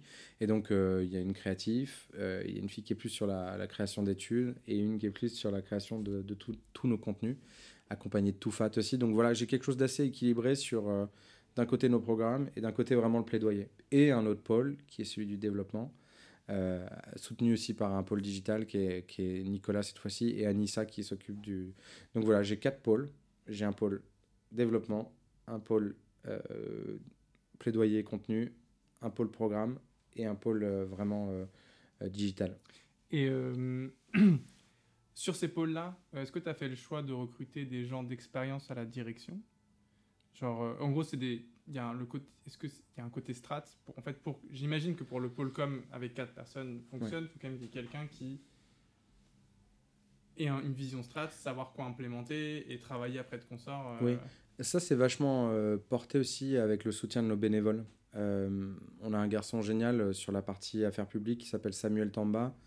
Il va être fraîchement nommé directeur des affaires publiques du groupe Accenture. Euh, donc c'est quelqu'un d'assez solide. Ouais. On a Nadim Bellalom, pareil, lui c'est un pro de l'UX design mais qui a une grosse sensibilité aussi sur les enjeux de diversité et inclusion. On a Madi Seidi qui est consultante en communication. Euh, en fait, je m'entoure à la fois entre les bénévoles et les freelances. On est bombardé quotidiennement de euh, de- de- d'intuition, de, dans- de cadrage stratégique. Donc on est, en fait, je dirais qu'on est toujours en, toujours en réflexion constante sur comment on fait mieux, comment on fait plus, comment on ajuste. En fait, il n'y a, y a aucune, j'espère pour longtemps, euh, il n'y a aucune euh, rigidité en fait. hmm. Euh, c'est ce qui fait la force aussi, je pense, de la taille de la structure. C'est pour ça que j'ai pas envie qu'on soit 15 000. Je préfère qu'on soit 15-20 euh, au charbon et prêt à tout casser, plutôt que trop avec toutes les inflexions ou les, les lenteurs qu'on connaît dans des structures un peu plus costauds. Quoi. Oui, puis là, ce que j'entends en plus, c'est que tu t'es entouré de bénévoles qui sont très bons, qui vont Ouais. apporter euh, facilement, parce qu'en fait, ils sont très expérimentés sur des métiers qui sont intéressants, Oui, en très peu de temps et avec ju- juste de la présence, ce qui est déjà énorme, de ouf. euh, apporter beaucoup et aider les équipes euh, sur le terrain. Est-ce que sur les... Là, tu m'as expliqué tous les métiers où tu as embauché. C'est quoi les postes que tu aurais aimé embaucher et tu as décidé de pas, pas l'ouvrir parce qu'en fait, euh, c'était pas une priorité, malheureusement. Enfin, il fallait choisir. Euh, c'est c'est un peu paradoxal, mais la partie développement, c'est vrai que je l'ai vachement porté. Euh, je suis un homme de terrain qui aime les gens, qui aime euh, discuter, qui a la, euh, tu vois, la, la- la- le dialogue facile, on va dire. Donc j'ai toujours porté ce truc-là. Et tu vois, en 5 ans, on n'avait pris personne sur la partie développement. Si peut-être parce que j'avais pas trouvé le profil qu'il fallait. Et il semblerait qu'elle vient d'arriver chez nous. elle s'appelle Anissa, elle est top. Elle, elle, était chez 42 et chez Simplon avant. Elle avait fait aussi la Fondation de France avant, donc elle est un peu chevronnée quand même. aussi bien sur les enjeux inclusion numérique que sur les enjeux purement de, de, en fait, d'inclusion au sens large en fait, et, de, et de partenaires de cet écosystème-là. Donc je pense qu'on va faire un bon duo. Elle va aider vachement à structurer des choses qu'on faisait de manière informelle c'est devenu essentiel à ce stade-là. En tout cas, on avait déjà des outils, des process, etc. Mais il fallait vachement les, les, les, densifier. Tu parlais de HubSpot tout à l'heure, de MailChimp, de Airtable, de tous les, enfin, tout ce que tu peux utiliser à un moment pour être dans une logique de digital marketing. Tu vois, aujourd'hui, nous, on fait des études. à date, je ne saurais pas vraiment te dire qui les télécharge, qui les regarde. De, dans six mois, je ne veux plus avoir aucun doute sur qui, voilà, au même titre qu'un dirigeant d'une startup. Parce que je pense que notre force, et tu vois, ça te fait une belle conclusion pour notre échange, je pense que l'assaut doit utiliser tous les outils euh, du monde des startups. Euh, L'agilité qu'on leur trouve, la capacité de performance et des outils formidables. Et j'ai jamais été aussi heureux le jour où, et là je leur fais leur pub malheureusement, parce que je dis malheureusement, parce que, et je sais pas pourquoi je dis malheureusement, mais parce qu'ils coûtent cher quand même. Mais Alan, Payfit, Conto, Swile euh, et la suite HubSpot, Google Drive, WhatsApp, ce que tu veux, tout ça, tous ces, on a tous ces outils-là. Et, du coup, en fait, je pense que ce qu'on nous reconnaît, c'est notre capacité à, à bah, peut-être à être agile, tout simplement. Et avoir laissé les outils euh, du passé euh, mourir avec, euh, avec ceux qui les utilisaient. Et, et je ne jure pas que par la modernité, il y a plein d'outils du passé, se s'appeler, se voir, c'est important. Ça reste le plus important dans ce qu'on fait mais dans l'exécution, en fait, on a besoin de ces outils-là, c'est essentiel. C'est super intéressant parce que, effectivement, ça fera notre conclusion, mais Philippe de ma voix qui est aussi passé dans le podcast, lui aussi, il a dit, nous, on, prend tous les outils, parce qu'en fait, l'important, c'est l'assaut et le projet. Et tous les outils, même s'ils coûtent cher, mais qui nous font gagner du temps, mm. de la charge mentale, on y va quoi. Et donc pareil, Alan, Payfit, euh, Conto, je sais pas s'il est chez Conto, mais donc Alan c'est pour les mutuelles, ah, Payfit c'est pour faire des, fiches, des fiches de paye. Alors pour ceux qui n'utilisent pas, mm. n'utilisent pas Payfit, bien sûr, c'est un outil français donc RGPD. Payfit. Et euh, c'est trop bien pour faire des fiches de paye, euh, etc. En vrai, c'est le gain de temps, c'est le gain de temps, d'énergie. Là, tu vois, moi, je vois le nombre de notes de frais qu'on a, rien que Conto, de pouvoir glisser, sont, sont reçus directement en lien avec la dépense, que le cabinet est comptable est en temps réel c'est euh, un gain d'énergie. Ça me rendait fou. J'ai passé des soirs de veille de Noël ou de jour de l'an à faire des, notes de frais parce que dans mon quotidien, j'avais pas le temps de le faire. Et comme j'ai dit tout à l'heure, j'ai pas envie d'être assisté. Je trouve que c'est une fonction très noble euh, d'avoir euh, quelqu'un qui assiste une personne qui dirige une structure au quotidien. Mais, mais moi, je voulais pas que ce soit une dépense supplémentaire pour l'assaut, donc je me suis débrouillé. Mais avec parfois une charge mentale énorme. Et donc ces outils-là, ils sont juste la, la base. quoi. Top. Écoute, euh, Anthony, merci beaucoup pour ton partage. Il y a encore plein de trucs à dire, évidemment. Mais bon, euh, on va pas passer 5 heures. Un podcast de 5 heures, ça marche pas. Je peux dédicacer des gens? Tu peux faire des maxi dédicaces. Ok, je veux dédicacer euh, mes potos qui sont au même étage que toi, qui est l'équipe Sherit. Ouais. quand on parle de mécénat de compétences, je pense immédiatement à eux. Ils ont intermédiaire le mécénat de compétences sur les questions tech. Et ils utilisent énormément de no-code donc, pour développer des sites pour des assos comme les nôtres. Le succès de Déclic Numérique, on leur doit aussi. Et euh, c'est vrai que je suis euh, voilà, déjà très admiratif du taf qu'ils font, de l'énergie qu'ils y mettent, des équipes qu'il y a derrière et des boîtes qui finalement, grâce aux compétences qu'elles ont en interne, aident des assos comme les nôtres. Donc euh, vive le no-code, vive l'associative, vive l'entraide, vive Cherit et vive ton podcast. Merci Anthony, à bientôt. Ciao. Merci d'avoir écouté Passe le Cap, le podcast qui donne la parole aux dirigeantes et dirigeants d'assaut. Si cet épisode t'a plu, n'hésite pas à le partager autour de toi à mettre des bonnes notes sur les plateformes euh, Spotify, Apple, etc. À le liker sur LinkedIn quand je fais des posts, à me suivre sur les réseaux sociaux.